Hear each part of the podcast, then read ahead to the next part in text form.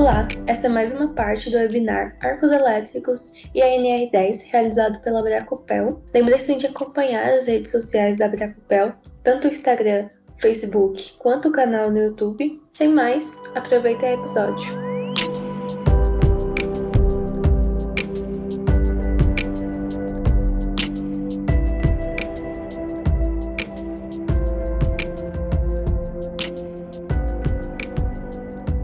Salve, salve, galera. Tudo bom? Boa noite para quem está na parte de cá.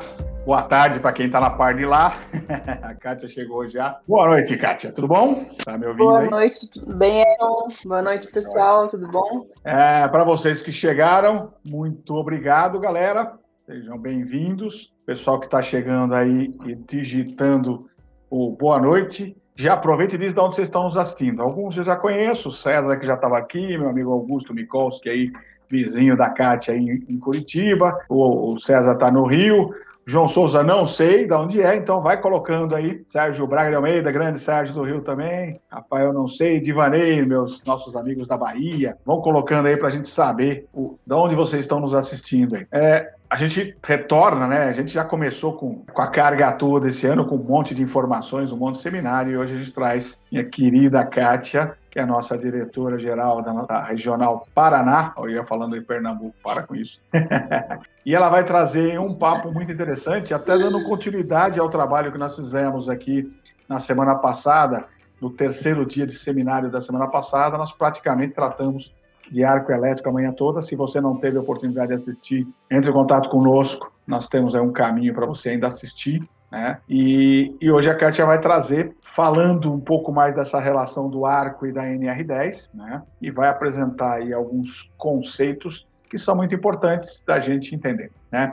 Kátia, mais uma vez, obrigado por estar conosco, aceitar nosso, nosso chamado. E o nosso chamado sempre é assim, né? Kátia, amanhã, depois de amanhã, tem um evento. Você vai fazer? Faço, então vamos embora. é sempre assim. Mas obrigado por aceitar o convite aí. Seja bem-vinda aqui ao nosso grupo. Se apresente para quem não conhece, bate um papo aí, conte o que você faz para essa turma toda, te seguir, inclusive, né? E aí a gente, a casa é tua. Bom, pessoal, então, é, Boa noite para vocês, né? Para quem não me conhece, meu nome é Katia Albani, sou engenheira eletricista, engenheiro de segurança do trabalho. Minha área de atuação é a NR10 especificamente, trabalho com isso já há algum tempo, e o trabalho que eu trago para a internet, né, é também sobre NR10. E o tema de hoje também tem a ver com a NR10, que a gente fala sobre arco elétrico. É um tema que a NR10 aborda indiretamente, né, digamos assim, na nova versão que está para sair, aí talvez esse ano, ela vai abordar mais, mais o assunto, mas nós não temos, né, uma, especificamente na NR10, um assunto sobre o arco elétrico, temos indiretamente, também não temos normas brasileiras, né, que falam sobre o arco elétrico, e nem internacionais, que eu vou falar um pouquinho aqui sobre elas hoje também, que é a NFPA 70E, que é uma norma europeia, a I3E 1584 também, que vão dar aí o norte né, para o cálculo da energia incidente do arco elétrico. Tá? Então, hoje o assunto aqui vai ser esse. Vou falar um pouquinho de causas do arco elétrico, efeitos, e um pouco também sobre a vestimenta de proteção aí do arco, tá, pessoal? É, então, quando a gente fala sobre NR10, a gente tem que pensar que a NR10 ela vai englobar tudo, né? Muita gente se remete ao curso de formação, reciclagem, né? A parte de segurança do trabalho, lá do treinamento, enfim.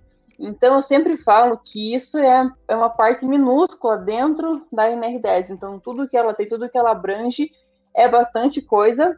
E o arco é um assunto bem interessante também, porque dele vai partir, a gente vai ter que ter alguns tipos de estudos técnicos para poder estimar algumas variáveis né, que vão ser utilizadas aí para a gente poder fazer um cálculo de energia incidente, né, que é a energia que vai emanar aí quando acontecer um arco elétrico. Então, por exemplo, cálculo de curto-circuito, de proteção, de seletividade, tá? Então, são várias coisas aí que vão aí, estar dentro disso. Bom, então por que, que é importante a gente falar sobre o arco elétrico? Né? Dentre os riscos aí da energia elétrica, a gente pode estar o arco como um dos principais, né, arco elétrico, choque elétrico, e ele acontece, né, bastante, instalação de baixa tensão, de médio, de alta, Depois eu vou mostrar aqui alguns lugares onde ele mais acontece, né? Então nós vamos ter aí é, barramentos, alimentadores, painéis, CCMs, vários lugares, vários pontos, né, onde é, acontece esse arco elétrico, tá?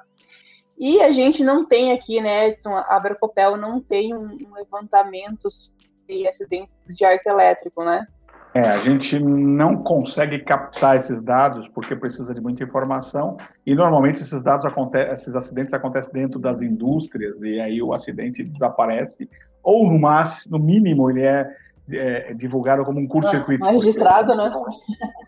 Eu, é, apenas esse mês, último mês, eu vi dois casos onde aconteceu um acidente grave com arco elétrico é, inclusive um deles é uma empresa, né, que eu lá que a gente está fazendo serviço e eles não, não tinham, né, não tem essas, essas proteções do ar e tudo mais, então a gente começou um trabalho lá e é, aconteceu justamente um acidente, né, então é, parece que foi um sinal para a empresa falar, olha, você tem que arrumar a instalação, porque uma hora ou outra vai acontecer algo muito mais grave, né, então o acidente ele foi é, de um caso aí médio, né, não foi tão grave, mas a pessoa teve é, queimadura de segundo grau, mas não vai acontecer nada mais sério com ela, tá? Mas por que, que a gente fala tá tudo arco elétrico? Por que, que ele é tão perigoso, né? Então, é, o que, que vai acontecer? Quando o arco ele existe, né, quando ele surge, vai ter uma alta quantia de, de energia que vai ser é, liberada por esse arco. Né? Então, não vai ser apenas a energia, mas também calor, ondas de pressão, gases tóxicos, que vai ser expelido, né, aquelas gotículas no ar também do material que vai ser ali derretido, porque o arco elétrico ele chega a 20 mil graus Celsius. Então, imagina, o Sol, quando ele incide aqui na nossa superfície, ele chega a 5 mil graus, né? Um arco pode chegar a 20 mil graus. Então, é uma coisa bem, bem preocupante e que se a pessoa ela pode não estar próximo do ponto onde aconteceu o arco, mas se ela estiver num local, né, com certa distância ali, ela também pode vir a sofrer algumas consequências, né, que o arco elétrico ele vai causar, tá? É, a luz também que é extremamente intensa, né? E também uma onda de pressão que vai emitir. Então, essa onda de pressão, ela pode sim é, causar compressão, né, ela pode causar esmagamento, então ela pode empurrar você contra alguma superfície, causar é, esmagamento. O som também que ele emite, né, é uma coisa bem forte, chega a 160 decibéis, então é um som que já pode estourar o tímpano, tá? Então tem várias consequências aí do arco elétrico e não apenas aquela luz, né, que a gente enxerga quando o arco ele acontece. Então depende a magnitude do arco, ele vai trazer muitas é, consequências ali. Por isso que as normas, né, elas prevêem vários é, tipos de proteções para esse tipo de, é, de acidente, mas não são normas, digamos assim, né, indiretamente, como eu já comentei, né, mas tem que estimar essa energia incidente, saber quanto de energia de fato que pode ser emitida, né? Porque nenhum cálculo ele vai ser exato. A gente fazer uma, uma modelagem matemática do arco elétrico é muito complexo, então a gente estima né, o mais próximo possível através das normas que tem a metodologia de cálculo, mas nunca vai ser um valor assim 100%, tá? Então, por isso que é importante fazer para ter uma noção mais próxima né, do quão grave pode ser um arco elétrico naquele ponto. É, então aqui é, o que é, né? O que, que é esse arco elétrico de fato? Quando a gente fala de, de elétrico, o que, que vai ser isso? Vai ser um fluxo de corrente considerável que ele vai romper essa isolação do ar, tá? Então a gente sabe que o ar seco é um mau condutor de energia elétrica. Então boa parte da corrente que vai fluir por esse ar, ela vai ser convertida em vapor é, que é particulado né, daquele material é, que foi degradado, que foi ele é corrompido né, durante o arco elétrico. Então ele vai ionizar o ar, né, vai tornar o ar um condutor e essa e essa mistura aquecida que é formada através do material que esse arco ionizou é o que a gente chama de plasma, tá?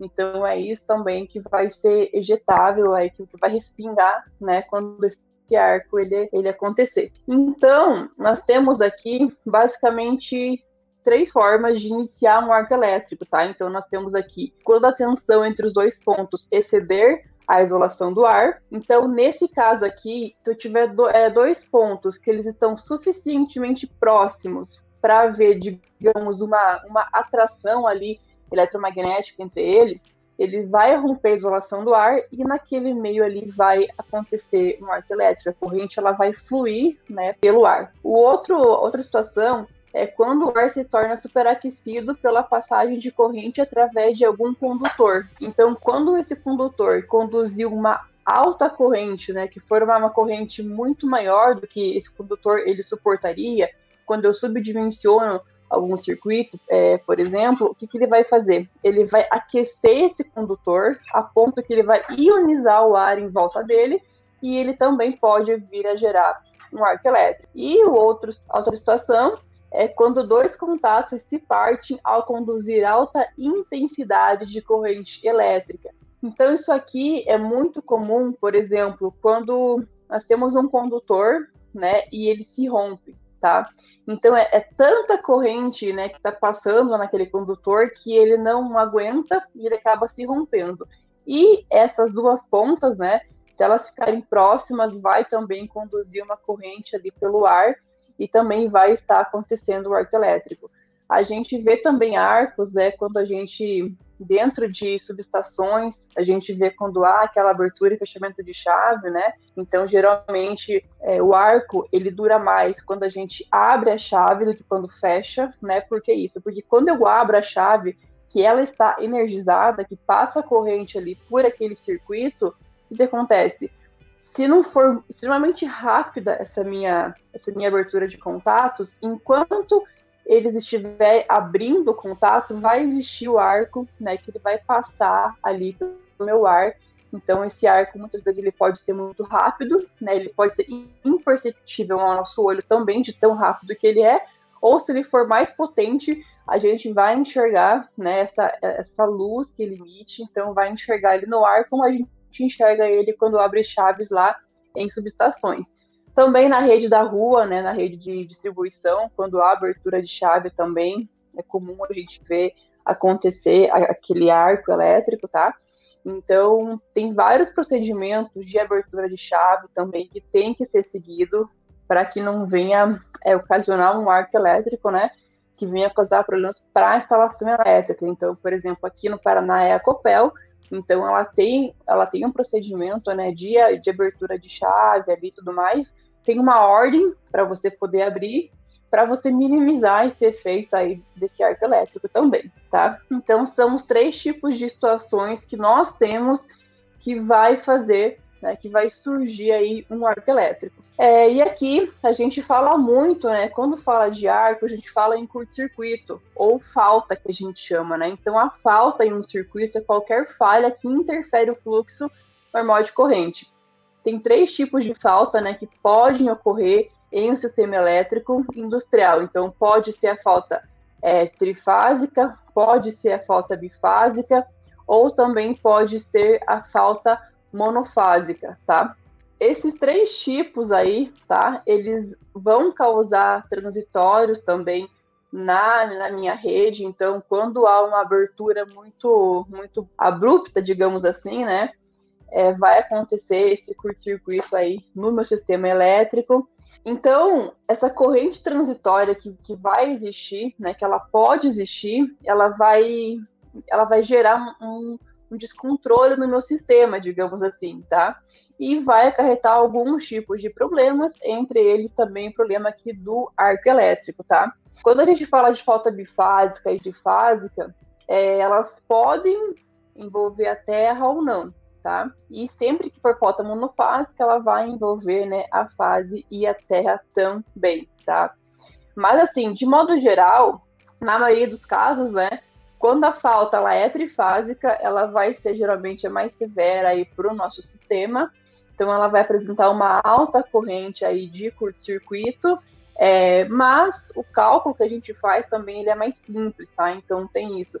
E faltas monofásicas e bifásicas também, ela, a gente chama elas de faltas assimétricas, né, dentro da área, é, da elétrica, e elas vão gerar um desequilíbrio nesse meu sistema também, tá? Então, essa parte de arco, ela engloba muita matemática por trás, é muito cálculo, tá? Então eu não vou entrar mais a fundo nesses termos aí, focar um pouco mais aqui, falar do arco, né? E também falar o que o NR10 fala sobre o arco elétrico e um pouco também de vestimenta de proteção para o arco elétrico. É, e aqui também falar de energia incidente, né? Então, a gente fala muito energia incidente quando fala de arco elétrico. Então, o que, que é energia incidente? É a quantidade de energia térmica que incide em uma superfície a uma dada distância da fonte gerada durante a ocorrência de um arco elétrico, tá? Então, é essa energia que a gente vai é, calcular quando a gente utiliza as fórmulas né, de normas internacionais para chegar num valor muito próximo, né, é, ao valor aí real que seria da energia emanada por um arco elétrico, tá? Aqui eu coloquei uma, é, uma tabelinha que ela faz uma comparação sobre o quanto o arco elétrico ele é de pronto catastrófico, né? Então aqui a gente tem uma, comparação de arco com o fogo repentino, tá? Então a gente vê que a energia incidente de um fogo repentino, ela varia de 4 a 30 calorias por centímetro quadrado, enquanto o arco elétrico ele pode passar de 100 calorias por centímetro quadrado. É, então chega num certo ponto que a gente não vai ter é, vestimenta para isso, tá? A gente tem hoje vestimentas muito mais modernas, mas elas não chegam né, a proteger a esse ponto. Por isso que é, isso também é um dos motivos, né, que a gente tem que pensar quando a gente sai por aí é, dando EPI para as pessoas usarem, que de acordo com a NR10, o EPI ele vai ser a última medida de controle, né, a última medida de, é, de proteção que a gente vai utilizar para poder é, ter a, a minha proteção do meu trabalhador.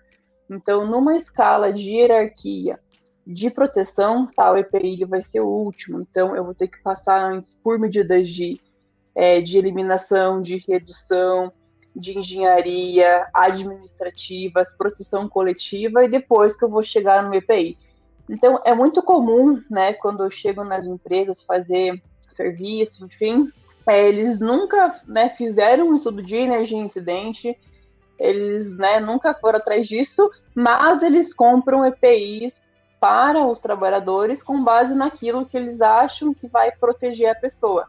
Então, é, isso tem que tomar muito cuidado com isso, tá? A gente é, sobredimensionar essa vestimenta, porque ela também pode trazer é, riscos para o trabalhador. Então, mais para frente, eu vou falar um pouquinho também sobre isso, tá? Então, aqui, para poder mostrar para vocês né, o poder, digamos, catastrófico que o arco elétrico tem, tá? Então, ele é muito pior do que um fogo repentino, por exemplo. É, e aqui nós temos a natureza do arco elétrico. Então, aqui tem uma pequena ilustração de como que ele funciona, tá? Então, aqui tem essa nuvem de gás quente, uma poeira de plasma que vai se formando também, essa chuva de material é, derretido, por exemplo, aconteceu no meu painel. Então, boa parte do meu painel ele vai derreter, né? E ele vai jorrar esse material para algum lugar. Então, vai ter essa chuva também de material derretido. E as correntes na mesma direção dos jatos de plasma, né, que vai atrair, tá? Então, nós vamos também ter o plasma, que ele também vai expelir, né, durante esse acontecimento aí do arco elétrico. E aqui alguns riscos né, que nós temos que vêm do arco elétrico, então nós temos aí queimaduras que elas chegam a ser queimaduras de terceiro grau, ou em muitos casos elas são tão profundas que elas acabam matando né, a pessoa por queimaduras. Então, isso aqui é uma coisa importante, porque as, é, os EPIs, né, as vestimentas que a gente usa para proteção contra o arco elétrico, não quer dizer que você não vai sofrer algum tipo de queimadura. A vestimenta ela é utilizada para que se evite queimaduras de segundo grau acima, tá? Então, algum tipo de queimadura ainda pode vir a acontecer, tá? É, traumatismo craniano também, por quê? Lembra que eu falei que quando o arco acontece, ele vai emitir uma onda de, de, pressão muito forte? Essa onda de pressão, ela pode facilmente empurrar uma pessoa contra né, uma, uma parede, contra um painel, a pessoa pode bater a cabeça muito forte, né, é, vir a desmaiar, sofrer também um traumatismo craniano. esmagamento dos pulmões também pela onda de pressão, né, que esse arco forma, perda de membro. Então, se você estiver muito próximo onde aconteceu o arco, né, ou colocou a mão onde aconteceu o arco, você pode também, né, é, infelizmente é muito comum quando o arco ele acontece ali no local que a pessoa colocou a mão, deu um curto e ela perde a mão, sabe? Então isso aqui é muito, muito perigoso. Surdez, né? Como eu falei, o arco ele pode chegar a 160 decibéis ou mais. Então isso é uma, é uma quantia muito elevada para o nosso ouvido e ele pode vir a estourar o tímpano e ferimentos resultantes de estilhaços. Então, todo aquele material que esse arco ele vai derreter, ele vai de alguma forma expelir, né? Então, ele pode expelir material completamente derretido, como se fosse um plasma, que é onde tocar também esse plasma ele vai causar queimaduras, tá? Ou também ele vai expelir pequenos pedacinhos do material que não derreteu completamente. Então, também pode haver ferimentos por conta disso. Fraturas ósseas, né? Cegueira, cataratas e morte. Tá? Então, isso aqui são alguns dos riscos, né? E também temos a questão da pessoa morrer por ela inalar gás tóxico que foi é, emanado ali daquele arco elétrico, tá? É, também a fonte de calor, né? Que pode carbonizar a pessoa, muitas vezes depende da gravidade desse arco elétrico. Então, por isso que ele é um dos principais riscos aí que nós temos quando se fala de energia elétrica. E aqui eu trouxe uma, uma formulazinha que a gente utiliza para poder calcular qual que vai ser a pressão gerada tá, por um arco elétrico. Então aqui a gente vai ter essa pressão que é dada em Pascal, né, que é uma unidade de pressão que a gente usa, a corrente de arco em quiloampere, a distância em metros e também o tempo de duração do arco. Então, com isso aqui, a gente consegue estimar qual que vai ser essa pressão gerada também por um arco elétrico. Isso aqui é, é útil muitas vezes para a gente poder também né, utilizar na questão de esforço mecânico do painel, quando a gente usa um painel, aqueles painéis que eles digamos, isolam, que eles contêm, né, o arco elétrico. Isso aqui também a gente utiliza muitas vezes, tá? E aqui algumas atividades, né, que estão sujeitas aí fortemente ao risco de arco elétrico. Vai ter uma alta é energia incidente. Então, aqui nós temos trabalhos em circuito de potência energizado com tensão superior a 120 volts. Aí você fala assim, nossa, mas que tensão baixa, isso pode gerar um arco? Gente, pode sim. A NR10, ela diz que qualquer tipo de, de circuito, né, em qualquer fase, geração, transmissão, distribuição, montagem, operação, manutenção, enfim, a NR10 tem que ser aplicada acima de 50 volts em CA e 120 volts em CC, tá? Então, só por aqui, curiosidade, o arco elétrico ele é muito pior em corrente contínua do que em alternada. Enquanto a gente tem o choque, né, que o choque ele é pior em alternada do que em contínua, o arco ele é pior em contínua do que em alternada. É, aqui nós temos também inserção e remoção de gavetas, né, contatores e disjuntores com a porta do painel aberta, operação de contatores, disjuntores, chave seccionadora, gavetas, chaves fusíveis com a porta do painel aberta também, entre outros. Então, a gente tem várias situações aonde vai existir esse risco aí de arco elétrico, tá? É, por exemplo, um trabalho em circuito, quando a gente utiliza, por exemplo, a execução de, é, de medidores, quando eu uso um multímetro, né? Então, pode acontecer que venha é, a existir um arco ali. Se eu utilizar, por exemplo, um multímetro de uma categoria que não é correta para aquele ponto da minha instalação, eu posso também vir gerar um arco elétrico por conta disso. Quando se faz a instalação de aterramento temporário, né, também pode ter essa chance de acontecer um arco elétrico. Quando a gente faz operação de manopla, né, daquela chave comutadora do transformador, tá, também pode acontecer um arco elétrico. É, então, qualquer abertura, né, de, de coberturas, por exemplo, que venham a expor barramentos ou partes que estejam também ali energizadas. É, quando a gente abre compartimentos também de trafos de tensão, né? E também uma coisa que pode, é, muitas pessoas elas não se atentam a isso, tá? Mas é bem perigoso, é a gente fazer uma atividade de termografia com a porta do painel aberta.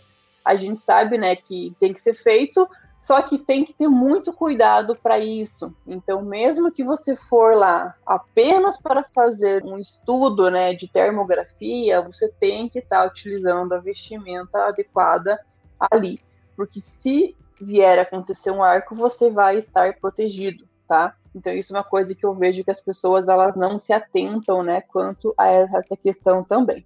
E aqui falar um pouquinho das ocorrências que nós temos, né, de arcos elétricos. Então estima-se, né, que 78% é em circuito monofásico, 20% no bifásico e 2% nos circuitos trifásicos, tá? E 90% das ocorrências né, que acontecem são de três origens, tá? É, retirada de, é difusível com carga, explosão em gaveta de manobra e medição com equipamento inadequado. Né? Então, você, por exemplo, você utilizar um multímetro é, categoria 2 para você fazer uma medição num ponto lá na minha entrada, que vai ser uma categoria 4, né, um CAT 4, que a gente é uma categoria maior, né? O que, que vai acontecer? Vai causar, pode causar um arco, tá? Então tem que também estar tá atento a essa questão. E aqui, né, esse videozinho ele mostra um, um, experimento que é o seguinte: ele primeiro faz o experimento em corrente alternada e depois em corrente contínua, tá? Então aqui ele vai ter, se não me engano, são 12 amperes e ele liga em 220 tanto em alternada quanto em contínua.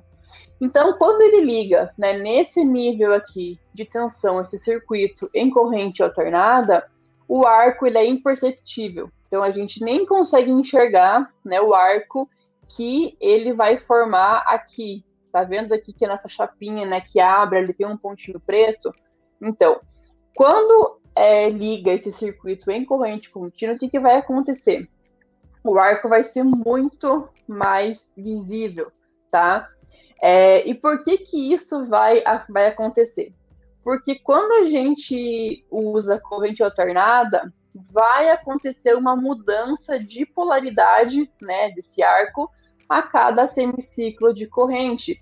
Então o arco ele vai ter que se apagar e se reacender, tá? Com uma polaridade diferente a cada semiciclo, né? Se a gente for olhar de, é, dessa forma.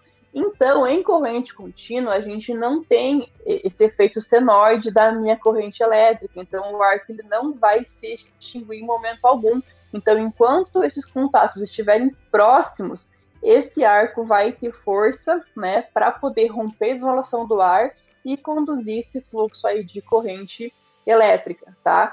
Então, por isso que o arco em corrente contínua, ele é pior do que em alternada. Eu peguei o vídeo aqui para passar aí, enquanto você vai falando. Ah, pegou? Ah, tá, porque aqui eu não estava conseguindo rodar ele. Está rodando já, está esquentando, ele fechou em, em AC, ele abre o arco, ele está com a carga, está acontecendo, mas é em corrente alternada. Daqui a pouco ele vai fazer a modificação. É o que a Cátia está falando, é o, o, arco é pequenininho porque ele passa pelo zero, né? tem essa, essa configuração. Agora ele vai mudar a chave para corrente contínua. Vai ligar a mesma carga, não mudou nada, e aí vocês vão ter aí o arco elétrico acontecendo. Isso, só de falar isso e falar de, de um negócio chamado fotovoltaico, a gente está tá mostrando aí um risco gigante, né, Cátia? Exatamente. As pessoas acham que a energia fotovoltaica não oferece risco, né? É por ser corrente contínua, por ser é, baixa tensão, mas se foi feita, se fizer uma instalação errada, né, na sua casa, pode vir a pegar fogo, né, e incendiar tudo. Então eu já vi alguns casos onde a casa ela, ela pegou fogo completamente, né, por uma instalação fotovoltaica mal feita, né? Então isso aqui é bem, bem perigoso também. Ah, não, é melhor é, mostrar, né, porque fica mais, uhum. mais mais didático, né? Eu não conseguia rodar porque como eu botei em PDF, eu não estava rodando aqui. Mas é legal para as pessoas poder, poder visualizar como ele funciona. Achei muito bacana esse experimento. Faz um tempão que eu compartilhei ele lá no meu Instagram, acho que faz um, um ano e pouco já. E deu bastante repercussão, né? É, um, é uma demonstração bem legal, porque as pessoas, assim, é, a maioria de quem eu falo, pessoas não têm essa noção que o arco ele é muito pior em corrente contínua. Né? As pessoas tendem a achar que a corrente contínua ela, ela é inofensiva, ela não oferece riscos, né? Então, como eu falei anteriormente, né, o choque elétrico ele é pior em corrente alternada, mas é, o arco é, já ele é pior em corrente contínua, tá? Então tem que tomar muito cuidado com isso. Bom, então vou passar aqui o que, que diz a NR10 sobre isso, tá? Então eu peguei aqui da NR10 alguns, alguns tópicos, né? Então aqui ela fala de, é, de proteção coletiva. Então aqui ela diz que em todos os serviços executados em instalações elétricas devem ser previstas e adotadas prioritariamente medidas de proteção coletiva aplicáveis mediante procedimentos às atividades a serem desenvolvidas de forma a garantir a segurança e saúde dos trabalhadores. Então vejam que a NR10 ela exige né, que prioritariamente se faça a proteção coletiva aplicável. Então, é, como que a gente pode reduzir esse risco de arco através de medidas de controle, de proteção coletiva, enfim?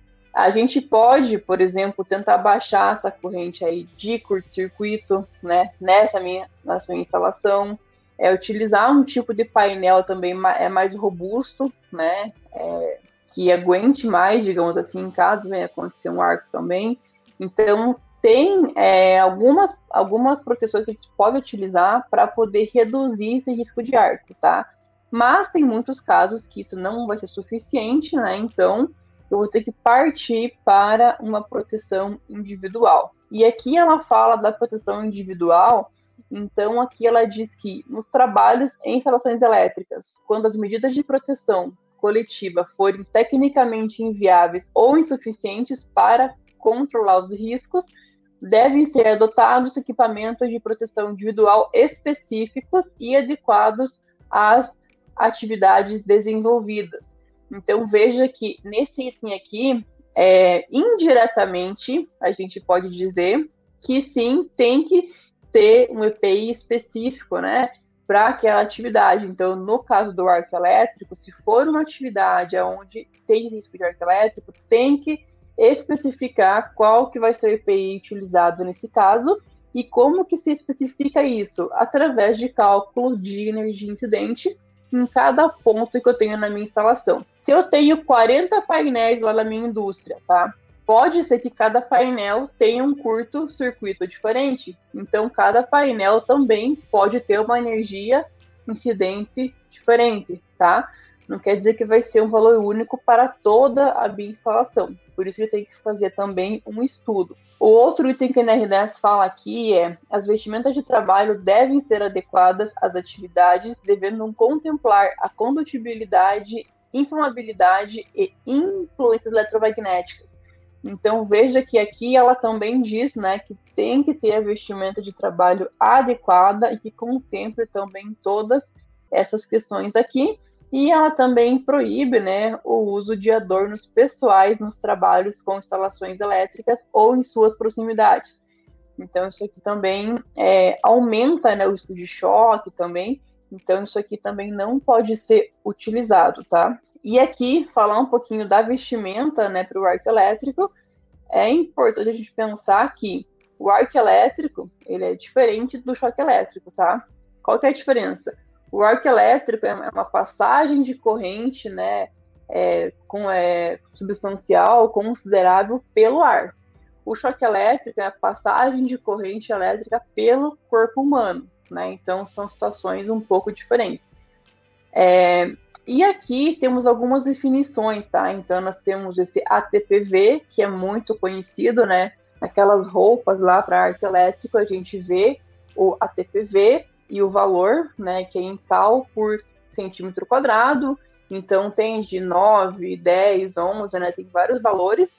E o que, que é esse ATPV? Né? É um termo em inglês e ele vai ser a quantidade máxima de energia que a roupa pode suportar para manter a pessoa com boas chances de sobrevivência, tá? 50% de probabilidade de queimadura de segundo grau valor em calorias por centímetro quadrado da proteção conferida pelo tecido ao efeito térmico proveniente de um arco elétrico. Então vejam que aqui ele não garante né, que a pessoa não vai ter nenhum tipo de lesão. é 50% de chance, né, que ela não tenha queimaduras de segundo grau, mas, né, 50% que pode. Então, ela, ela vai proteger até um certo limite, tá? Nós também temos aqui é, o EBT, que é um outro termo em inglês que a gente usa também para arco elétrico, e aqui é a quantidade de máxima de energia que a roupa suporta com 50% de chance de rompimento. Tá? Então, tudo isso aqui é, se usa em testes para poder fabricar essas vestimentas, tá? Então, quando que a roupa ela vai suportar em tal condição, tá?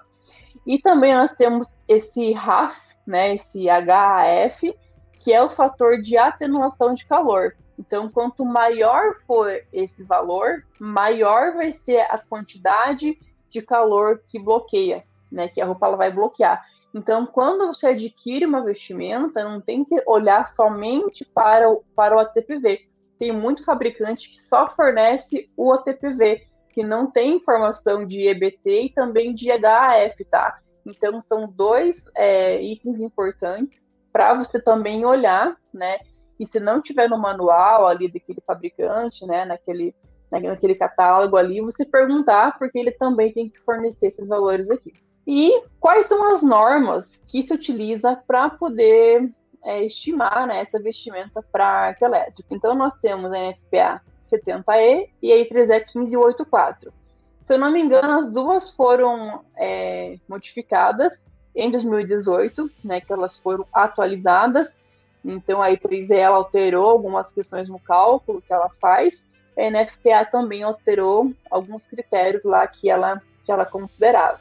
A I3E 1584 foi atualizada em 2018 e a NFPA 70E agora em 2021, no comecinho do ano. Ah, teve, então, teve outra atualização. Teve uma outra né? atualização agora no começo do ano. Ah, bacana. É, muita gente ainda usa né, o esquema de cálculo da versão antiga né, da i3E, lá de 2002, né? Então é muito comum a gente encontrar softwares também, né, é, que utilizam esse tipo de cálculo. Né? Então é importante também se atentar para atualização que a norma sofre, porque ela vai mudar algum critério né, ela vai melhorar, então também tem que estar atento, né, sobre essa questão aí de estar em dia também com o seu cálculo aí de, de energia incidente no caso. É, aqui eu coloquei um exemplo, né, que não vou também entrar em detalhes aqui sobre isso, mas é um exemplo também que eu dou lá no, no meu curso. Então aqui fala de instalação de medidor de energia elétrica em baixa tensão. Então aqui eu tenho, né, alguns dados dessa minha, minha instalação, né, como o nível de, de tensão, é, a minha potência, a distância, a corrente de curto-circuito, tá? Então, isso aqui eu vou usar para que esses dados? Porque eu vou fazer todo um cálculo que a norma ela me estipula, né? Você até pode fazer ele manual, mas ele dá um trabalhão, então é, é mais recomendado que se faça com software, com uma planilha, né, para isso. E a gente vai utilizar várias, fórmulas, né, vejo que são fórmulas até bem complexas que a norma ela me dá, para a gente chegar nesse cálculo final. Tá? Então, a primeira etapa vai ser o quê? Você determinar essa corrente do arco elétrico, então você vai depois encontrar um valor da energia normalizada, da energia incidente, e depois calcular a energia incidente convertida da norma. Então, você vai inverter aqui os, os cálculos. É um trabalho, assim, bem complexo, tá? Mas, né, aqui no final, que eu já botei a resposta aqui, foi encontrado o valor da energia incidente calculado indica a necessidade de utilização de EPI de categoria de risco 1, né, que o TPV mínimo é de 4 cal por centímetro quadrado. Então, vejam que o cálculo final aqui foi 1,38 cal por centímetro quadrado. Então, qual que é o esquema? Como, o que, que a gente faz? Nós vamos usar o cálculo da I3E1584 e quando chegar nesse valor final da energia incidente, eu vou recorrer à NFPA 70E para poder olhar na tabela dela qual que é a categoria de risco, né, é, para poder estimular, é, definir o IPI para aquele local com base naquela energia incidente, tá? Então eu vou utilizar as duas normas para isso. Aqui eu coloquei também que é bem importante algumas características, tá, de vestimenta para o arco elétrico. Então, primeiro passo é a gente fazer o cálculo né, da energia incidente, fazer o estudo e depois definir a categoria de risco que essa energia pertence. E aqui alguns equipamentos de proteção também para o arco elétrico. Então a gente vai ter a vestimenta, né, como um todo. Essa vestimenta ela pode ser calça e aquele blusão, que não é o mais indicado, o indicado é que se usa aquele macacão, né? Tem proteção para a cabeça, vamos usar aquela balaclava também, né? No rosto, aqui na nossa cabeça. Vai ter para as mãos, vai ter para, para os pés também. Então, isso aqui tem que não é só a vestimenta, é a luva, é a bota, é, é a balaclava, tá tudo o que for proteger de fato a pessoa contra esse arco. É, por que, que não se recomenda né, utilizar a calça com aquele blusão e sim o macacão? Aí entra uma questão muito do que eu falei antes, né? Que as pessoas saem por aí é, especificando EPIs né, com base no que elas acham, e não tem de fato um estudo para isso. Quando você estipula uma vestimenta classe 3, classe 4 principalmente, para uma pessoa utilizar, é meio complicado, porque é uma vestimenta desconfortável, né? Então vai, digamos que, tirar um pouco da ergonomia da pessoa, do, da, da, da mobilidade que ela vai ter em se locomover, em fazer o serviço, tá? Então, o indicado é que se usa, né, o, certo, a camisa, né, a, aquele blusão por dentro da calça. Mas fica muito pior de você conseguir se mexer, se locomover dessa forma. Então, o que, que as pessoas fazem? Elas deixam aquele blusão, né, por fora da calça. Isso é muito grave, porque se acontecer um arco elétrico, aquela roupa, em vez de proteger, ela vai piorar a situação porque como essa blusa ela vai estar, tá, digamos, né, solta por cima, aquela onda de calor que o ar emite, ele vai entrar por baixo daquela, daquela vestimenta e ele vai cozinhar a pessoa por dentro, porque é uma roupa ali térmica. Então, se o calor entrou, né, vai ser muito pior. Então, ao invés de proteger, a pessoa vai acabar é, trazendo mais é, coisas ruins para ela. Então, por isso que se recomenda usar um macacão, tá? E, mas antes disso, né, realmente fazer um estudo de energia incidente para você realmente ver se vai ser necessário utilizar aquela vestimenta classe 3, classe 4. Eu já, já, já vi, já ouvi muita empresa falar para mim, inclusive, que eles compram a melhor vestimenta que tem, né, a mais resistente, a mais a que mais protege para não ter problemas e muitas vezes é o que pode trazer problema para eles, é justamente isso também, tá? Então, é, tem que ter a especificação do EPI de acordo com os dados da, é, daquele local, tá, gente? Então, isso aqui é muito importante. Até mesmo quem aí trabalha com essa parte de fazer educação em R10, PI, né, que vai ter que especificar a vestimenta para trabalho com arco elétrico, é fundamental que você saiba disso, tá? Alguns cuidados e manutenção também das vestimentas de proteção para arco elétrico. Então, vai ter que feita uma inspeção dessa vestimenta, né? Seguir instrução do fabricante, armazenar de maneira correta também e fazer uma limpeza de maneira também correta naquela roupa. Então, eu tenho que seguir a instrução que o fabricante me dá também para limpeza e conservação dessa vestimenta. A seleção de vestimentas, né, ela vai ser feita por meio da NFPA 60E. Então, aqui são as tabelas que a gente vai também estar utilizando, né? Então, para corrente alternada e para corrente contínua. São as tabelas da norma, né? Que está, inclusive, aqui, que ela me dá, tá? Então, isso aqui também é bem importante Aqui ela me dá, né, por uma questão de corrente de curto-circuito. Então aqui ela me dá valores e daí com base nisso ela também me dá essa categoria dessa minha vestimenta no caso. E aqui já botei uma tabelinha mais simples, né? Então aqui nós temos quatro é, categorias. Então a categoria 1 vai até 4 cal por centímetro quadrado, a 2 vai até 8, a 3 até 25 e a 4 até 40.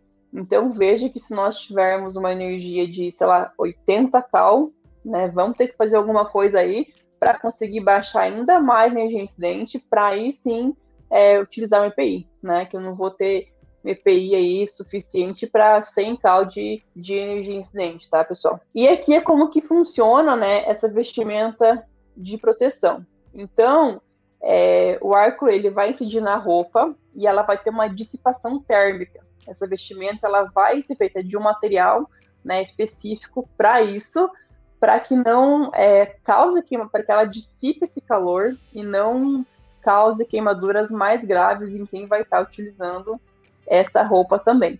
E aqui alguns critérios, né, também é muito importante, é com a seleção de fibras. Então, que tipo de tecido que se utiliza para poder fazer uma vestimenta ali de, de arco elétrico, tá? Então aqui nós temos alguns tipos é, de fibras. Elas também, muitas delas, elas são tratadas, né? especificamente para esse tipo é, de vestimenta. Então, eles pegam uma fibra, tratam ela para poder fabricar esse tipo de roupa. E alguns critérios também para a seleção aí das fibras, né? Então, ela não pode queimar, resistência térmica, resistência mecânica, não fundir, né? Dar um conforto à pele também. E uma coisa importante que geralmente alguém vem perguntar no meu Instagram é se pode usar roupa, né, por baixo da vestimenta. Gente, não é aconselhável que se use nenhum tipo de roupa, é, nem mesmo de, de, algodão, que eu vejo muita gente falar, né? Sintético, pior ainda, tá? Porque o sintético, ele, quando ele entra em contato com o calor, ele vai derreter, então ele vai grudar na sua pele aquela roupa sintética, tá? Então, o algodão ainda, digamos, ele é menos pior que o sintético, mas também não é recomendado. Então, é, você, você utilizar realmente, né, só apenas a sua roupa íntima no máximo, tá? Mas não utilizar nenhuma roupa por baixo da tua vestimenta é, anti-chamas, né, para arco elétrico aqui no caso. E aqui, né, porque não utilizar calça e casaco para nível 3 e 4, né, que eu acabei de explicar aí para vocês também, essa questão. Não que não pode utilizar, mas tem que tomar muito cuidado com essa questão aqui também, se for utilizar, sempre optar pelo macacão, né? Porque vai trazer mais segurança também. E aqui alguns dados do arco elétrico. Então, mais de mil pessoas morrem por ano em decorrência de é, acidentes de arco elétrico. Tá? Esses dados aqui eu peguei de. É, não lembro agora o, o, site lá, que eu, tá, aqui faz tempo né, que eu montei esse material também, mas muita coisa também tem sites aí, tipo, por exemplo, o setor elétrico, né, entre outros, trazem alguns tipos de dados também, mas é muito difícil você conseguir levantar dados precisos sobre o arco elétrico, tá? É, então, isso aqui são dados né, estimados de arco elétrico. É, então, 40% né, estima que são também de origem do arco elétrico, é, mais de 80% do, de todos os acidentes elétricos industriais no Brasil são resultados de arco elétricos e combustão de roupas inflamáveis. Contrariando o que a maioria dos profissionais pensam, predominam os acidentes em atividades realizadas em baixa tensão, abaixo de mil volts, tá? E todos os tecidos devem ser testados e certificados por laboratórios oficiais de acordo com normas internacionais e estrangeiras que a gente usa, né? Então, nós vamos ter a EN, a ISO, a STM, tá? Entre outras aí. Então, é muito importante que, de fato, né, saiba se aquela roupa, se aquela vestimenta, ela, ela foi testada, né? Se o material que ele é feito é de boa qualidade, se realmente protege aquilo que ele diz que protege, tá? Porque quando se paga muito barato, né? Eu já vi também empresas comprarem roupas, vestimenta de arco de marcas, né, tabajaras, que eram muito mais barato, e quando aconteceu o acidente não, não protegeu nada, era como se nem usasse a vestimenta. Tá? Então, isso aqui também é muito importante, você exigir o, é, o certificado de laboratório é, oficial daquela vestimenta para poder garantir a qualidade e a procedência né, que ela tem. Tá? Então, isso aqui é muito importante. É, a arca elétrica é um assunto muito importante que tem muito pouco dado sobre isso hoje. Né? A gente não consegue estimar, principalmente, né, a quantia de acidentes anuais com arco elétrico, mas a gente sabe que são muitos, muitos mesmo, tá? principalmente em indústrias. Então, toma muito cuidado com isso. Bom, acho que os slides aqui acabaram. Edson, quer fazer algum comentário? Não, ótimo, ótimo papo aqui. Posso, deixa eu tirar aqui os slides para gente ficar aqui na tela. Tem, o, o chat aqui está pegando fogo aqui. Eu vou trazer algumas perguntas aí, traz para frente, né, que é interessante. É, você falou sobre as roupas por baixo, eu vou trazer aqui uma pergunta do José Nilson. No caso, como é que ficam as roupas íntimas das mulheres, né? Como é que é, é, é tratado essa, essa condição no dia a dia, né? Olha, essa questão de, de roupa íntima é muito ruim, tanto para homem quanto para mulher também não utilizar nada, né, por baixo da, da, tua, da tua vestimenta. É, então, dos tipos de roupas, né, que a gente usa para roupa íntima, ainda mais aconselhável você usar o que for de, de algodão, tá?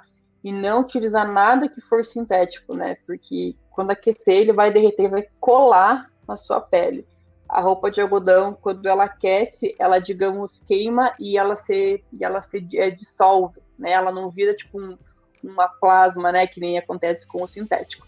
Então, é o que se usa, né? De roupa íntima ainda é de origem de algodão, tá? Mas não se recomenda que se use, tipo, ah, vou usar por baixo uma regata, uma camiseta, alguma coisa assim, isso já não é recomendado por questão de que eu vou ter muita roupa, né, por baixo da vestimenta, então vai pode piorar, né, em vez de proteger, vai piorar a situação. Sim, com certeza. É, tem uma pergunta do Rogério que pergunta se, se tiver o CA já é o bastante? Olha, o CA, ele para roupa de arco elétrico, ainda é bom você também exigir esses certificados de laboratórios, né, é, de laboratórios oficiais porque tem muita empresa que ela importa essas vestimentas e ela revende aqui no Brasil e ela obtém o CA, mas não tem às vezes certificação de um laboratório oficial para vestimenta de arco elétrico, que fazem vários testes, né? Então, só o CA nesse caso não seria o suficiente para poder garantir de fato a qualidade daquela roupa, tá? Legal, bacana. Tem uma pergunta de, é, do Rogério Reis aqui, que essa até consigo te ajudar. O EPI classe 3 ou 4 pode ser usado como EPC? É, eu não entendo dessa forma, Rogério. Eu, particularmente, EPI é proteção individual, EPC é proteção coletiva. Eu tô, tô achando que ele está tá fazendo a pergunta do seguinte: é, eu posso ter uma roupa e várias pessoas utilizarem. É, se for essa a pergunta, Rogério, pode, né? Pode. Você tem os problemas de higienização, você tem os problemas de é, é, vestimenta, né? Não adianta também é, eu colocar a roupa na Kátia, a Kátia coloca a roupa em mim e usar a mesma roupa. Não dá certo nós dois, né? Eu sou é. assim e assim, e ela é assim. Então, não dá certo. Ainda mais agora, né? Nessa época aí de, de coronavírus, né? Isso não é nem um pouco recomendado, né? Que se compartilhe. Mas pode, né? A, a norma em lugar nenhum, ela proíbe isso, tá? É, exatamente, mas não é esse o caminho, né? É, o Fábio faz uma pergunta aqui para uma subestação de 69, qual vestimenta de risco utilizar, se é risco 2 ou 3 ou 4. É, Fábio, depende muito da análise, né? É muito comum eu ouvir essa pergunta, ah, Kátia, onde eu trabalho é tantos KV, qual que é a roupa? Gente, não é com base na tensão, é com base na energia incidente, que muitas vezes não vai ter tanto a ver com a tensão depende mais do curto-circuito que eu vou ter naquela minha instalação. E para descobrir isso, eu vou ter que fazer uma série de estudos, de cálculos, tá? Então não é tão simples assim. É, exatamente, não é? Você não decide. É, é, isso é uma coisa importante, né, Kátia? A gente repetir isso várias vezes. Os equipamentos de proteção individual são a última barreira. A primeira coisa que a gente tem que fazer é, é prote proteger coletivamente ou evitar, né? Então, a Kátia falou da energia incidente do arco, arco elétrico, todos os riscos, ela mostrou as situações que são geradas e quais são os riscos que ocorrem, né? E aí, assim, né, eu até estava vendo o comentário aqui, até estou procurando, daqui a pouco vai aparecer aqui para mim, mas é o, o pessoal diz assim, a proteção individual, ela é a última barreira. O que você, no Brasil, a gente adotou, usa o tema da seguinte forma, né? exatamente como o colega perguntou, qual é o risco que eu uso? Não existe qual é o risco que eu uso. Tem que fazer uma análise, identificar a análise e depois, se possível, reduzir o nível de incidência do arco para você trabalhar com uma roupa confortável. Né? O pessoal tem a direção do vento ou liga para o fabricante. Qual que é o risco? Aí a Kátia, de repente, fala assim, não, normalmente se usa quatro. O cara, então vamos usar quatro. Quem tirou isso, né? Depende. Então, e olha, ah, eu, vi, eu vi numa palestra alguém falar que é quatro pontos. Então esse é um eu ponto já, eu, tipo assim, eu, como, como trabalho muito com essa parte de educação na R10 de indústrias, né? É muito comum eu chegar lá na, na fábrica, eu, eu, pego os laudos, eu começo a olhar, aí tem lá um laudo lá de energia incidente. É, chama assim, laudo de, ar, laudo de arco elétrico, geralmente é esse uhum. o nome. Aí o engenheiro, fulano da Silva, sei lá quem, ele emite um laudo dizendo que é recomendado utilizar a classe tal. Tá, mas cadê, cadê os cálculos? Cadê o diagrama de impedâncias? Cadê o estudo de curto-circuito? Cadê as. Né, não tem nada. Ele recomendou porque ele sonhou, né, com o arco lá. É, é a bola de cristal. Né? Então é, muito, é a bola de cristal. bola de cristal, né? É a engenharia da bola de cristal. O cara tira as dúvidas na frente ali e vai fazendo, né? Deixa eu ver aqui. PPP. Do Fábio Soares, que pergunta: o curso de NR10 CEP e sua reciclagem eliminam a necessidade de NR10 base e sua reciclagem? De jeito algum. Tá? Você, se você está no CEP, você tem que trabalhar com os dois. Tá? Tem, aliás, tem que fazer os dois cursos, porque eles tratam de assuntos totalmente diferentes. Vai fundo, Cátia, uma hora chega aí, você consegue. ah, legal, essa aqui é uma pergunta interessante do Everton Aquino aqui, né? Como, como garantir que a vestimenta utilizada pelo trabalhador está em condições de uso? Depende do, do, do EPI, né? A vestimenta em si não existe ensaio, né, Everton? É, você até pode fazer Tá? Você tem é, o fabricante existe os fabricantes normalmente têm uns caminhos para fazer uma avaliação. Né? Você normalmente não tem essa configuração, então o ideal é de tempos em tempos você fazer uma verificação com o próprio fabricante. Tá? Deixa eu ver aqui. Pá, pá, pá, Enquanto a Kátia não volta, deixa eu fazer o, o, o, jabá aqui da gente, né? A, a galera está colocando aí no chat. Nós temos um grupo é, aberto do Telegram, tá? O pessoal já colocou o, o, chat aí daqui a pouquinho no chat aí o link vai colocar de novo. Nós temos lá o, o grupo do Telegram, que é onde concentramos um monte de informações além das nossas redes sociais, tá? Então é, é, se conectem lá. Vocês podem ajudar a Bracopel se tornando abracopelense, sendo associados à Bracopel, também o link está por aí. E aí alguém colocou aqui sobre Seminário de Proteção e Efeitos do Arco, o link também que foi feito, que foi realizado na semana passada, que pode ajudar aí, ok? Vamos lá, Kátia. Continuamos aqui no nosso papo. É, pá, pá, pá, pá, da cena, obrigada, Kátia. Qual a influência dos painéis resistentes a ar como estudo na análise de energia incidente? Cara, esse é. Essa pergunta é boa. Total, né? Vai lá, Kátia. É assim, quando, quando você como a NRDS fala, você tem que primeiramente partir para a proteção é, coletiva. Você colocar um painel resistente ao arco, com certeza vai reduzir muito, né?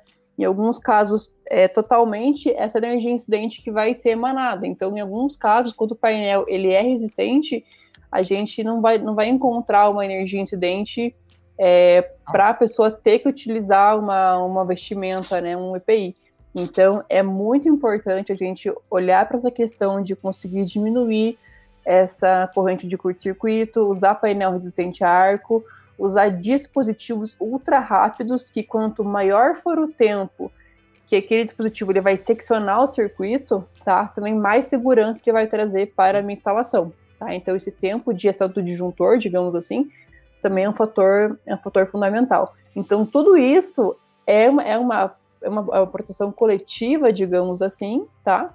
E tudo que puder ser feito tem que ser feito para que é, o mínimo possível, né, tem que se utilizar o EPI e o EPI mais confortável possível, né, classe 1, classe 2. Quando parte para a 3 e a 4 fica o negócio já mais desconfortável, né, mais incômodo de você estar tá utilizando aí no teu trabalho. Então, ele vai ter um fator muito importante. Eu quero fazer um comentário, quero colocar na tela um comentário do colega Augusto. Augusto que participa dos nossos estudos dirigidos da 5410 e da 16384, toda segunda-feira, para quem não sabe, é exclusivo para quem é abracopelense. Nós temos o estudo dirigido numa segunda-feira é a 5410, na outra segunda-feira 16384, a próxima agora, segunda-feira 16384, que é a norma de segurança em eletricidade. E a 5410, a norma de instalações elétricas de baixa tensão. O Augusto participa e falou, ó, já fiz cálculos de alta tensão, 69, 138, 130, e até hoje não encontrei nenhum que pudesse dizer que existe EPI ou distância de segura de trabalho. Ele complementa dizendo, o que vai garantir a segurança é a análise de risco e o procedimento muito mais do que o EPI. Então, essa é uma dica legal aí. Apesar de ser necessário o, o, a, os estudos para que você tenha o conhecimento, né? É, quando você começa em alta tensão, por exemplo, em extra alta tensão, aí acima de 69, você não tem uma distância segura para o nível de incidência do arco elétrico. Então, aí você tem que ter procedimentos de trabalho, que é mais importante. Né? Ah, legal, Juscelilton, a Bracopel e seus parceiros disseminando conhecimento correto, fazendo diferença, obrigado. Sobre especificar uma luva isolante, fui comprar uma de 1 kV e me ofereceram uma de 2,5 kV. Aí no site do fabricante, 2,5 é a tensão de ensaio. E quanta corrente contínua? Muito bem, é, é, é Fábio, eu, a, Kátia vai me ajudar, mas é, se, se, no site está falando que a tensão de ensaio é 2,5, é porque o ensaio é feito sempre com tensão superior. Né? Qualquer ensaio de qualquer produto é sempre feito com é, cargas superiores ao que é recomendável. Você fala de um cabo 1 kV, ele suporta 2 kV, ou 1,5, ou 1,8, assim por diante, e nesta forma. Né? Só que todos esses ensaios que nós temos hoje é para corrente alternada. O ensaio para corrente contínua é outro. Então tome muito cuidado. Você fala, ah, eu vou trabalhar com. Vou comprar uma, uma, uma luva para 1 kV e vou usar em 1 kV DC. Cuidado, os arcos e os níveis são diferentes, tá? Então. Não, acho que é isso, né? A gente, é, em qualquer situação, tem que ter essa diferenciação de tanto quando for usar dispositivos também, que eu vejo as pessoas utilizar o dispositivo para CA e para CC, também não pode, né? Cada um tem o seu uso. É, EPIs também, né? Cada um vai ter o seu uso, então tem que tomar também cuidado com, essa questão. Perfeito, né, perfeito. Como o Edson falou. Um comentário do Renato aqui importante, né? Para alguns clientes que têm vários painéis sem certificação estudo de energia incidente, indicamos, indicando utilizar sensor de detecção a arco com fibra decapada e desligando o alimentador geral. Isso é um, um dos produtos que é o parceiro nosso tem, que é a DEM, que é o sensor, de, é, o detector de arco elétrico que tem, no caso, o da DEM, ele tem por, por, por corrente e luminosidade, e integrados os dois, ele faz o curto-circuitamento dos barramentos, que atua imediatamente o disjuntor. Né? Então, é exatamente isso que a Kátia comentou ali, é uma das formas que você tem. Se o teu painel não é ensaiado e não, é, não tem a proteção é, contra o arco, você pode utilizar ele reduzindo o nível de incidência do arco. Então é uma forma interessante aí de se trabalhar, ok? Vamos caminhando para o final, mas deixa eu comentar aqui, é, Luiz, nosso grande Luiz Alves, que lá de Pernambuco, aliás, meu grande abraço, meu amigo Adolfo Weiser, que está por aqui, da revista Setor Elétrico, veio nos prestigiar aí, grande Adolfo. Semana que vem nós estamos juntos, Adolfo, falando também de arco elétrico. No, aí nós estaremos lá na Setor Elétrico batendo papo, fui convidado para fazer uma live show aí também na semana que vem, ok? É, o Luiz fala de subestação deve estar com piso isolado, certo? Em relação à garantia, qual a periodicidade de se verificar a qualidade desse piso? o piso isolado na, na subestação? Qual é a garantia e qual é a periodicidade de qualidade desse piso? Olha, geralmente a gente faz teste quando a gente faz uma, digamos, uma manutenção, tipo um check-up na nossa subestação, né? Então tem empresa que a gente faz todo ano, tem empresa que é a cada dois anos, né? Então é, a gente depende muito também da empresa, porque tem muita empresa é, multinacional que elas têm as suas políticas internas, né? Suas regras internas. É, então elas, tipo assim, a cada seis meses, a cada um ano, dois anos. Então, cada local né, que a gente trabalha, eles têm um prazo, prazo diferente. Mas é, a relação do piso, eu acredito que a cada dois anos, né, a gente pode fazer um, um estudo para poder ver, ver essa questão, porque quando, quando é subestação fechada, né, digamos, quando não é aquela aberta, que tem, tem que ter a malha, de aterramento, né, aquele monte lá de camadas, enfim, é muito mais simples, né, quando é fechada, que tem o piso, né, então também vai, vai demandar menos, é, menos recorrência, digamos assim. É, e tem também os ensaios, o, o, o, piso, o tapete, né, não o piso especificamente, mas o tapete isolado, ele, ele, ele tem que ser ensaiado como todos os EPIs. Você tem luvas, você tem capacetes, você tem vara de manobra e tem os pisos, não o piso do, da subestação, mas sim especificamente aquelas, aqueles tapetes isolados. Todos eles são ensaiados isolante. periodicamente de seis até dois anos, aí depende de cada um. Né? É, deixa eu ver aqui, o, o, o Edmilson falou painel fechado é uma classificação, painel aberto é outra, naturalmente, né? Abrir o painel acabou o seu mundo, né? Então. Para o painel, o risco é exponencial, né? é, exatamente. Deixa eu ver aqui, mais duas perguntinhas para encerrar. Quando a empresa. É, deixa eu ver aqui. Quando a empresa terceiriza a manobra de sua subestação, ela é obrigada a manter os EPIs como luva, detector e roupas de manobra da subestação dele? Sim, né? A subestação é sua, você terceirizou a manobra, não o, o processo todo, né? Mas, mas aqui é importante também falar que, quando a empresa ela terceiriza esse serviço, é, por mais, por assim, eu tenho uma indústria e eu ter toda a parte lá de manutenção, subestação, gerador, enfim, eu terceirizei, tá? O que eu vejo acontecer muito é que a própria empresa, muitas vezes, ela não tem esses EPIs, né? Mas como ela terceirizou, ela exige que a empresa tenha. Então, ela vai ter uma carta lá formal, um documento formal que a empresa vai assinar, aonde ela alega que ela segue a NR10, lá que os trabalhadores têm os cursos, que eles têm EPIs, né? Então, também fornecer uma cópia disso para a empresa que está que tá contratando, tá? Mas o ideal é que a empresa tenha, né? Mas quando ela não tem, eu vejo que eles fazem muito isso, né? Porque às vezes a empresa é, não tem, digamos assim, um convívio de, é, naquele local. Então, aquele local só é acessado quando fazem alguma parada, quando fazem alguma manutenção. Então, ninguém da empresa, né, digamos, tem acesso àquele local. Então, em alguns casos também eles terceirizam tipo tudo, né? Então, a gente vê muita coisa aí no aí no mercado, né? Muitas sim. Só que o ideal é que a empresa tenha né, essas vestimentas, esses EPIs, né, para que, se acontecer alguma urgência, alguma emergência ali, que ela tenha disposição para a pessoa poder acessar aquele local. Com certeza. Tem uma última pergunta aqui, eu vou responder do Fábio já direto, que ele pergunta qual, ah, se a nova NR10 vai ter um tópico sobre arco elétrico. Vai, na verdade vai ser tratado muito mais sobre arco elétrico, assim como a 1634, né? Então, a pergunta interessante, se ele, é, quando realiza o cálculo de energia incidente em um CCM, e, por exemplo, indica a necessidade de investimento a nível 2, pode ser inferido, que é, pode ser inferido, ou seja, é, é como, é, como, é que pode fala? ser concluído, né? Concluído, é, que é investimento a nível 2 atenderá aos painéis ajusantes desse CCM? Eu, particularmente, acho que não, mas... É, na, na verdade, não podemos concluir isso, né? Porque é, a gente pode ter barramentos diferentes ali, por exemplo. Então, Exatamente. o nível de curto-circuito ele pode ser diferente, mesmo em painéis que estão ali muito próximos, sabe? Então, já teve casos onde a, fábrica ela tinha 43 painéis, a gente fez um, a gente fez um PI, né, um prontuário de instalação uhum. elétrica lá, e a gente fez 39 estudos de energia incidente, tá? Porque deu 39 valores diferentes.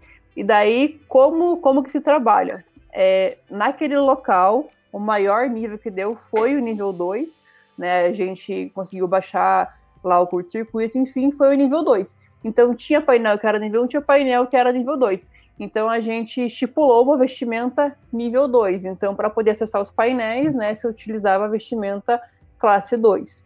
Então, a gente pôde fazer essa, é, digamos, generosa para mais, né? Mas desde que não uhum. fosse atrapalhar o serviço. Então, se fosse uma vestimenta classe 3 e 4, já não seria legal fazer isso, né? Porque ah, um ou dois painéis deram uma classe 3 ou 4. Eu não vou obrigar todo mundo a usar uma vestimenta classe 3 e 4 para os demais painéis, né? Então também tem que ter esse senso na hora que a gente determina essa vestimenta, né? É, subir de 1 para 2 é tranquilo, subir de, 3, de 2 para 3 já não é, 3 para 4 é. pior ainda, então. Legal, Kátia. É, eu quero te agradecer e quero deixar espaço. Você tem um curso, chama a galera aí para participar do seu curso, fazer o curso lá, fique à vontade. Ah, verdade. Então, pessoal, quem tiver interesse em fazer o curso aí de NR10, né? Eu tenho o curso online, totalmente válido, de acordo com a norma. É, eu falo bastante lá de arco elétrico. Tem uma aula de duas horas lá de arco elétrico, que eu falo bem em detalhes sobre isso, de choque também. Então, são, assim, conteúdos bem aprofundados, com base em normas é, internacionais, estrangeiras, que não tem aqui no Brasil, né? Tipo, sobre choque elétrico, sobre arco. A gente não tem conteúdo aqui, então eu trago coisa de outras normas para dentro do curso. Então, você vai encontrar um conteúdo bem bacana lá, lá dentro também. Então, quem tiver interesse aí, me procura no meu Instagram, né? Engie Albany. Eu vou colocar aqui no chat, tá? O meu Instagram, vocês podem me mandar mensagem lá e daí eu mando o link para vocês.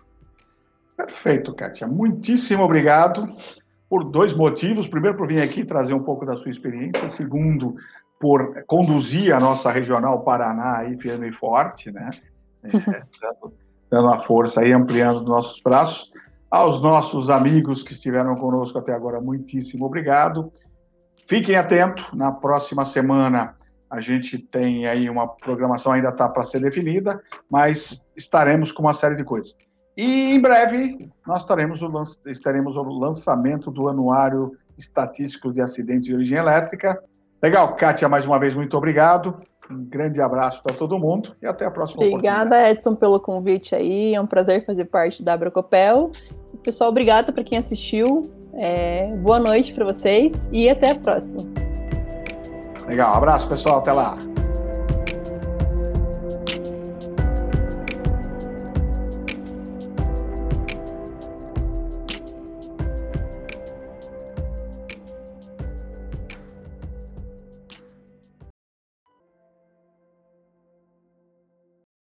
Esse podcast foi editado pelo grupo PET Engenharia Elétrica, UFMT.